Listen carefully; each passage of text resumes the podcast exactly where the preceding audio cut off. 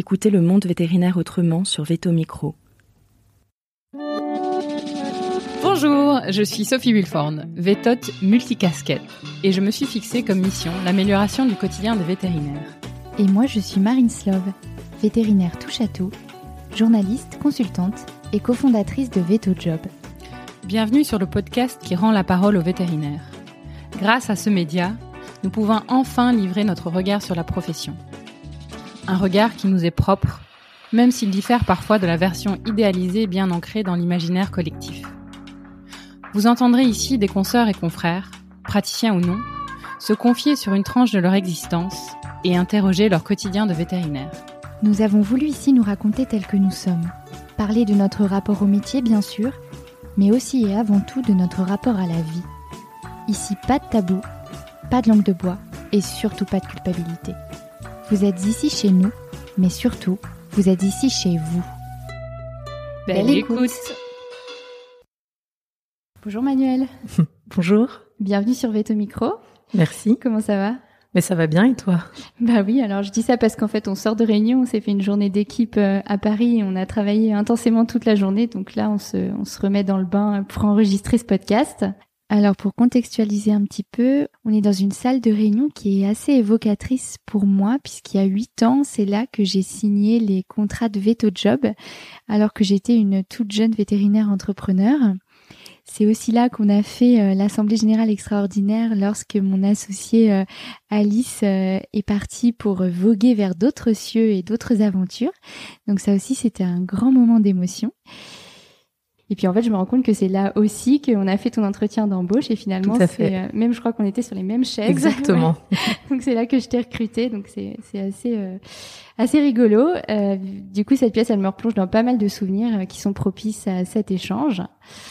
Alors Manu, toi, tu as 42 ans. Mhm. Tu es diplômé de Liège en 2005. Euh, tu es sorti major de ta promotion, je te précise parce que ça m'avait euh, interpellé euh, quand j'ai lu ton CV. Tu as bossé 5 ans en canine, euh, que ce soit des postes en CDI ou des remplats. Et ensuite, tu t'es remis à faire un petit peu d'équine. Mhm. Tu as fait un clinica en équine au Livet en 2010-2011, donc un clinica sur le tard. Euh, Mhm. je, je- enfin, les gens peuvent lire ton article, on mettra les liens en commentaire. Tu as écrit un article sur toutes ces formations complémentaires qu'on peut faire sur le tard. Euh, et ensuite, tu as travaillé quatre ans au Livet, ce qui est assez marrant parce que du coup, tu étais pas loin de Livaro dans le Calvados. Et euh, c'est le moment aussi où je travaillais euh, en Normandie. Donc c'est assez rigolo, on était dans deux cliniques concurrentes. Mhm. Ensuite, tu es reparti 5 ans en canine. Mm. Et puis en 2020, tu réorientes ta carrière. Euh, tu deviens formatrice à l'ESAV, donc l'École supérieure de l'animal et du vivant, Institut Bonaparte, hein, pour les auxiliaires vétérinaires. Et tu es aussi euh, chargée de t'aider à l'UNV1, tu es toujours aujourd'hui. Et parallèlement, parce que c'est pas suffisant, tu passes un CEAV d'éthologie appliquée à Alfort que tu as eu il y a pas longtemps. Oui. Et c'est en 2022 que tu arrives euh, chez nous au sein de l'équipe. Donc un sacré euh, parcours qu'on va décortiquer ici. Euh, et ma première question, c'est commencer par le commencement, c'est cette envie d'être vétérinaire. Pour toi, elle remonte à quand? Parce que j'ai pas précisé, mais tu as fait un doc de bio euh, à Marseille avant de partir à l'ULG. Donc est-ce que tu peux nous expliquer d'où te vient cette envie d'être vétérinaire? Mais oui, euh, bah, depuis toujours, hein, toute petite, euh, j'avais cette envie d'être un jour vétérinaire. Euh, pourtant, je suis dans une famille très littéraire, donc très loin de tout ça, même si une partie de la famille est médecin, mais voilà, le monde veto, euh, je suis un peu esselée euh, au sein de ma famille par rapport à ça. Euh, je l'avais laissé un peu de côté en fait euh, au moment du lycée, euh, peu motivée par la biologie qu'on nous enseignait à ce moment-là. J'ai choisi de faire un, un cycle de première et de terminale scientifique, sciences de l'ingénieur. Donc je faisais de la mécanique et de l'électronique et pas du tout de biologie. Du coup, une fois le bac en poche, quand j'ai postulé pour euh, les prépas veto, euh, ils m'ont refusé. Et euh, c'est pour ça que j'ai terminé dans un doc de biologie, euh, avec la petite idée de potentiellement présenter le concours B. Mais finalement, j'ai décidé de partir en Belgique, faire ces études de veto, parce que la Belgique, c'est mon pays. Je suis belge de nationalité, alors je dis souvent la Belgique, c'est mon pays, mais chez moi, c'est le sud de la France. Parce que, voilà, je suis née en Belgique, arrivée dans le sud de la France à l'âge de un an. J'avais pas eu l'occasion de vivre dans mon pays jusque-là, donc euh, l'occasion euh, s'est présentée à moi de partir en Belgique euh, pour voir comment ça se passait là-bas et faire mes études de vétérinaire à ce moment-là. Et qu'est-ce que tu gardes de tes études vétérinaires à Liège? Plein de choses, des amis d'abord, des souvenirs de, de, stimulation intellectuelle majeure par les études de vétérinaire, et puis euh, un sentiment de liberté, euh, un sentiment de liberté, d'émancipation. Euh, je quittais enfin ma famille que deux ans plus tôt j'avais pas réussi à quitter quand je me suis inscrit en doc de biologie à Marseille, donc juste à côté de chez maman. J'ai pris mon envol, je dirais, à ce moment-là, et mon autonomie à ce moment-là. Mon compagnon de l'époque m'a rejoint d'ailleurs rapidement là-bas, donc ça a été aussi les premières années de vie en couple donc tout un, un changement radical. Je sortais de l'enfance pour rentrer dans la vie d'adulte. Ok. Alors il y a une question qui me brûle les lèvres. Euh, du coup, comment on fait pour sortir major de sa promotion? Eh ben, c'est surprenant. Enfin, c'est surprenant. Euh, je peux l'avouer maintenant parce qu'il y a prescription, mais euh, à l'époque, euh, j'avais annoncé à mon compagnon que je finirais major de promo avant même d'avoir commencé ce qu'on appelle le blocus en Belgique. C'est la période de révision des examens. Donc c'était un petit challenge personnel. C'était un challenge personnel. voilà, c'est vrai que j'aime j'aime ça et je me lance ce genre de challenge très régulièrement de réussir des choses un peu exceptionnelles, je dirais. Euh, bon, maintenant c'était pas gagné d'avance, on va pas se mentir, mais euh, j'avais des grandes facilités d'apprentissage. C'est pas, euh, c'est pas de l'humilité mal placée euh, de, de, dire ça. C'est simplement qu'effectivement, c'était comme ça. J'apprenais probablement plus facilement et plus rapidement que certains de mes camarades de promo. et puis j'avais une, une qualité, je crois, de, de lecture totalement involontaire de mes professeurs et donc je sentais assez bien quelles étaient les parties du cours sur lesquelles ils avaient euh, insisté plus ou moins. Euh, je pourrais raconter comme anecdote euh, un examen de virologie où le FELV du chat ne voulait pas rentrer dans mon cerveau et j'ai bloqué dessus pendant un jour, deux jours, trois jours, quatre jours. Euh, J'étais persuadée que ce serait le sujet de l'examen et c'était le sujet de l'examen, euh, ce qui rend l'examen beaucoup plus facile quand vous avez passé quatre jours entiers dessus, évidemment. Ouais, c'est fou, c'est vraiment une capacité intuitive un peu euh, surdéveloppée, quoi. Oui, et qui a sauvé euh, d'ailleurs euh, mon groupe de TP à l'époque parce que la porte de l'examen du TD de bactériaux nous annonce qu'il y aura des photos et qu'il faudra interpréter les photos, alors qu'on nous avait dit l'inverse. J'avais retenu cinq photos du du, de tous les TD. Je les ai donnés à tous les camarades. C'était les cinq photos de l'examen.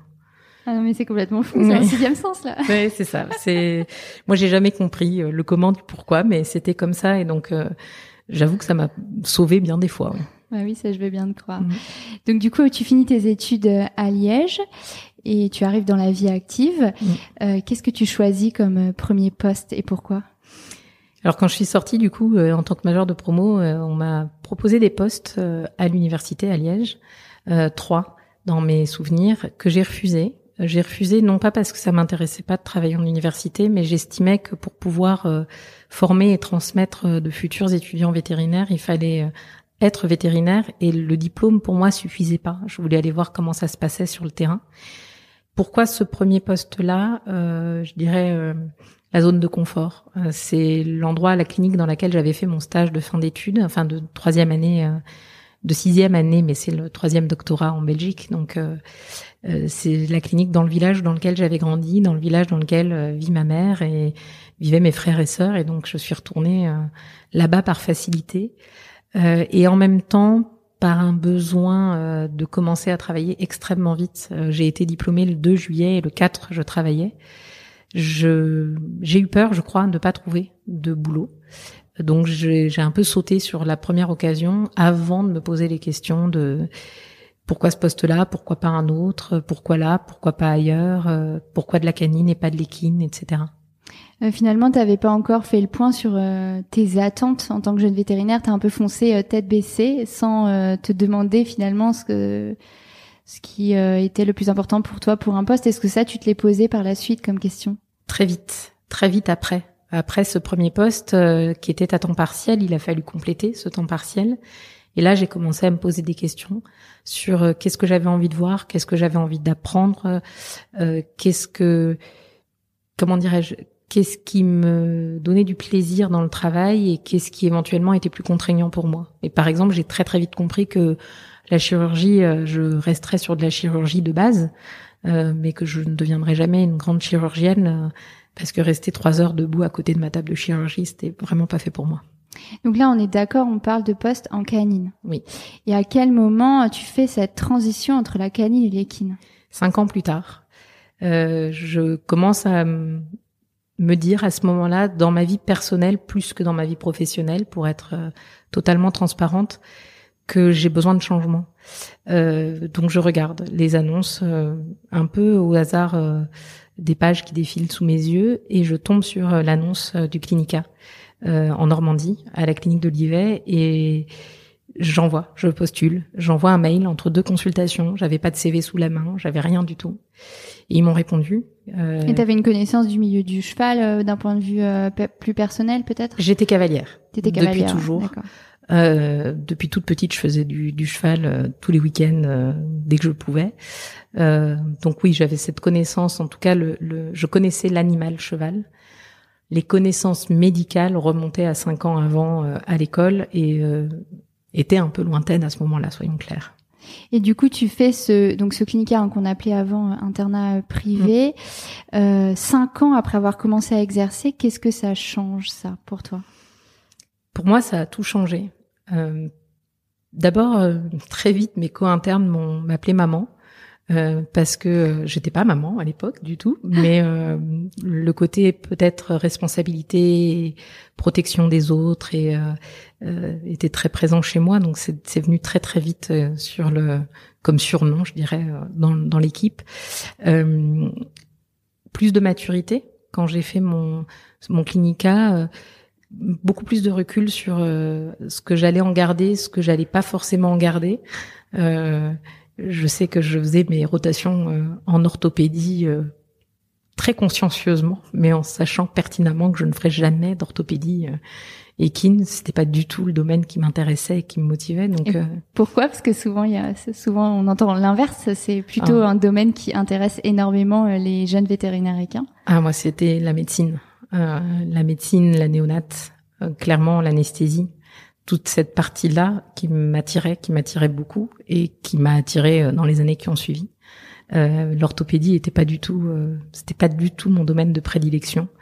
Euh, je trouvais ça intéressant, hein, entendons-nous bien, c'est pas du tout que je trouvais pas ça intéressant, mais c'est ça m'apportait pas le même plaisir et la même satisfaction, donc j'ai laissé de côté assez spontanément, je dirais.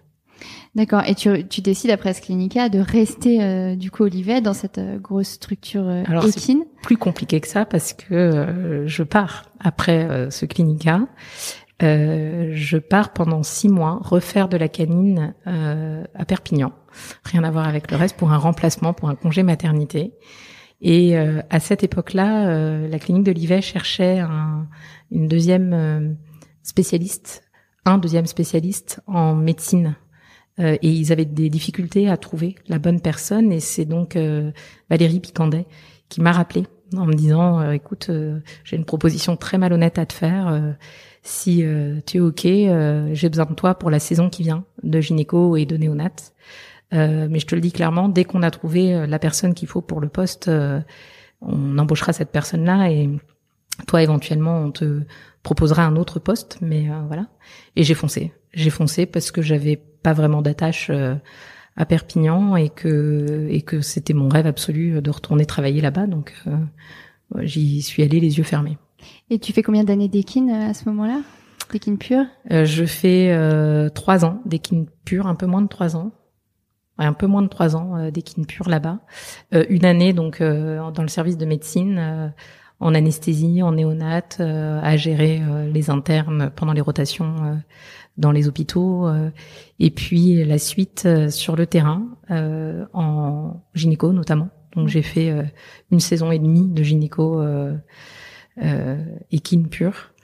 Et puis c'est la vie qui a fait que j'ai rencontré mon mari actuel et que je ne me suis pas vue moi continuer dans le monde de l'équine avec euh, des projets de vie de famille et des envies d'enfants. Ok, du coup, avant, avant de passer à cette partie-là, euh, j'ai quand même une question. Euh, qu'est-ce que tu tires comme apprentissage, peut-être plus sur le côté humain, pas en tant que compétence, parce que je me doute que tu as appris plein de choses en termes de compétences, mais de cette expérience en équine, c'est quoi les apprentissages que tu en tires? Au niveau humain, ce qui m'a surtout impressionné, c'est euh, cette capacité dans une structure avec un nombre de, de patrons et de salariés qui est, qui est énorme. Hein. Je crois que déjà à l'époque, on était une vingtaine de vétérinaires, euh, auxquels on ajoute euh, les assistantes, auxquels on ajoute euh, l'équipe du secrétariat, la comptable. C'est cet esprit d'équipe qui était extrêmement présent, ce, cette solidarité euh, je me rappellerai euh, toujours d'un soir où j'étais de garde et où euh, une jument qui arrivait pour une dystocie assez sévère d'un client qui n'était pas le plus facile de la clientèle.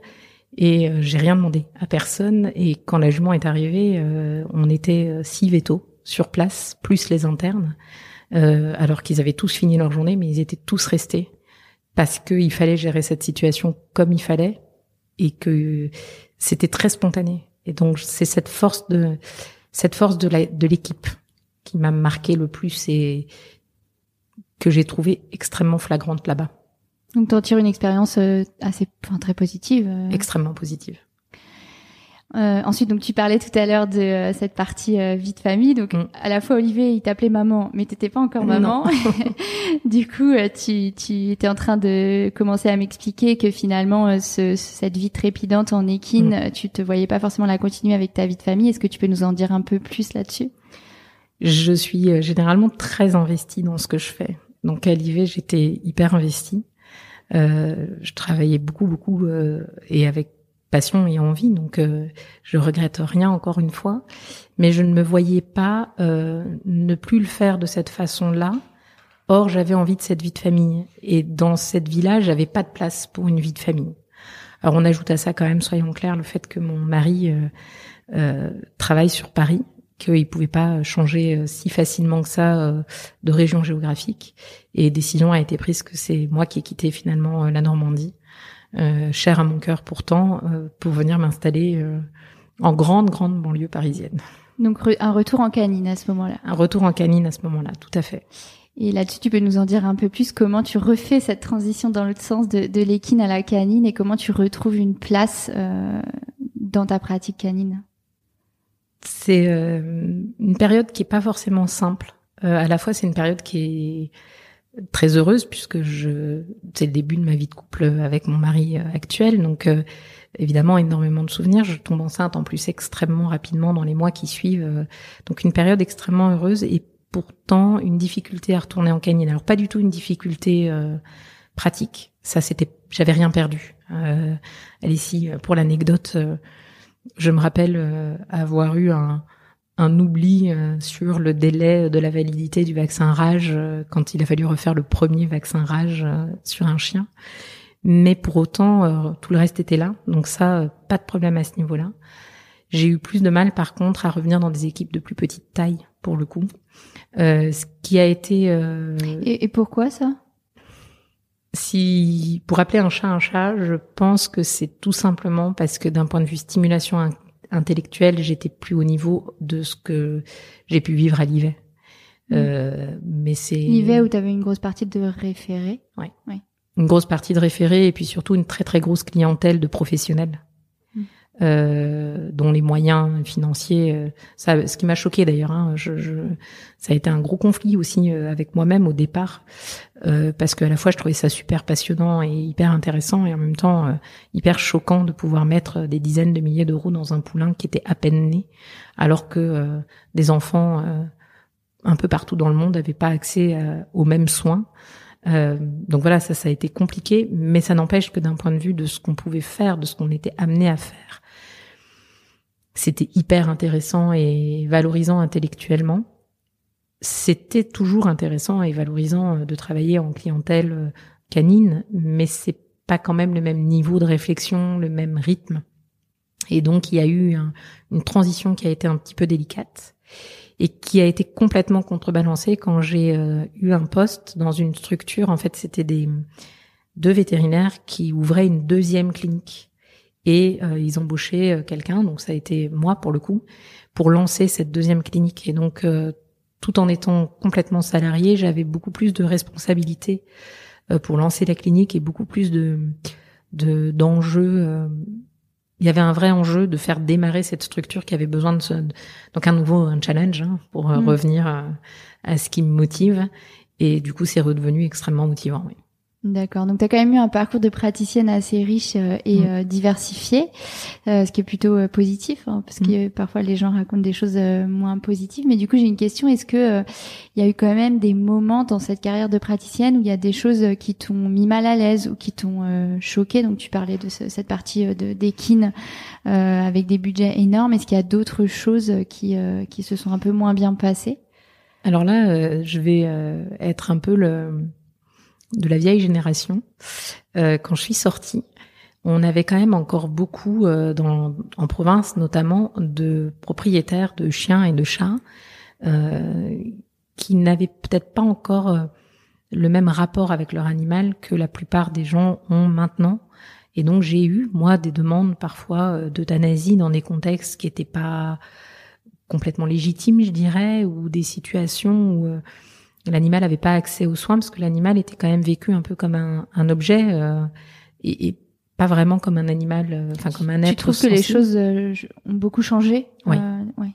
En peu de très temps. vite, très très vite. Ben oui, parce que bon, quand je raconte ça euh, à mes étudiants à, à Alfort, euh, je me rends compte que c'était 2005, quoi. C'est pas si Mm. vieux que ça finalement, et pourtant je l'ai vécu très fort. Alors il y a aussi le côté bien sûr euh, milieu urbain, milieu rural. J'exerçais plutôt en rural, euh, enfin en rural. On s'entend en canine, mais dans un milieu rural.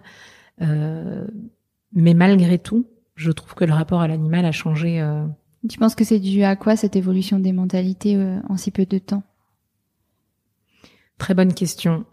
Euh, la prise de conscience, je crois qu'elle est un peu générale de toute la population au sens large, parce qu'on ose en parler maintenant.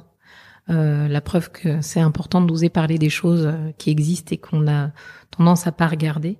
Euh, donc les jeunes générations ont commencé à dire aux générations qui les précédaient euh, que non, c'était pas acceptable de vivre comme ça, et les anciennes générations ont écouté.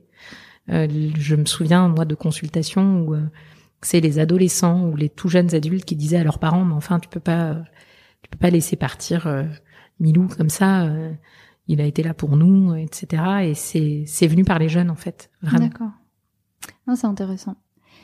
Euh, du coup, on va passer à la partie hors pratique, puisqu'en Mhm. fait, tu réorientes ta carrière assez récemment, en 2020, je crois. un tout petit peu avant Un il y a eu deux avant. années euh, un peu blanches je dirais au, au milieu Et est-ce que tu peux nous expliquer pourquoi? Oui, euh, pour des problèmes de santé. En fait, euh, la difficulté au départ, c'est que après ma première grossesse, euh, en 2014, j'ai eu des douleurs euh, ostéo-articulaires de plus en plus marquées, euh, qu'on a investiguées, que qu'on a essayé de comprendre avec les médecins, euh, sans bien pouvoir les contrôler. Et euh, surtout, euh, il en découlait une fatigabilité extrêmement importante. Donc, je, les journées de travail, au rythme de travail, je les supportais plus. J'arrivais plus à les à les encaisser et à récupérer derrière. Euh, et donc, j'ai été euh, arrêtée euh, finalement euh, pendant plusieurs mois avant qu'on pose un semblant de diagnostic, je dirais.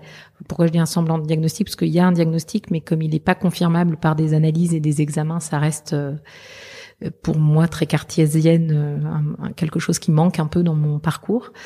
Euh, mais j'ai compris à ce moment-là que malheureusement la pratique c'était plus pour moi, que je ne pouvais plus pour des questions de dos, de cervical euh, et autres porter les animaux, rester dans des positions euh, de chirurgie ou avec la nuque un peu baissée, etc. Ça devenait dangereux pour Et- moi et pour les animaux. Et ce constat, tu l'as vécu comment? Est-ce qu'il y a eu un- une forme de deuil à faire?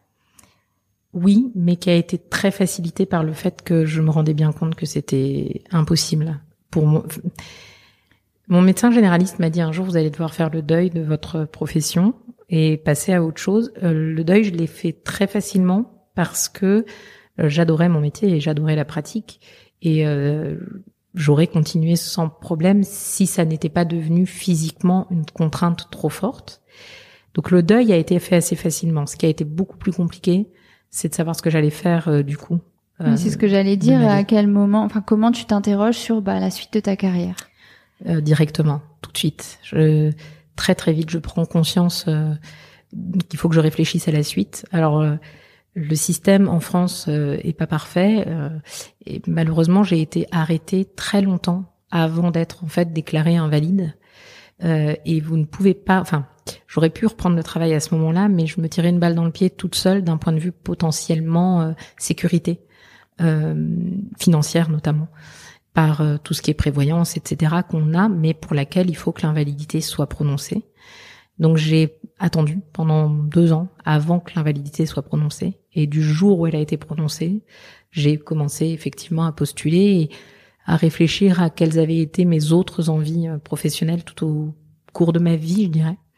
Et enfant, c'était veto ou instit euh, dans ma tête. Donc euh, assez naturellement, je me suis orientée vers la formation et donc c'est comme ça que j'ai décroché le poste euh, au départ à l'ESAV. D'accord. Et ensuite, tu enchaînes sur le poste à Alfort. Mhm. et, et, le CEAV dans tout ça, il s'inscrit dans quelle démarche? Le CEAV, il s'est inscrit dans une démarche euh, un peu qui était en parallèle avec cette histoire de devenir formatrice.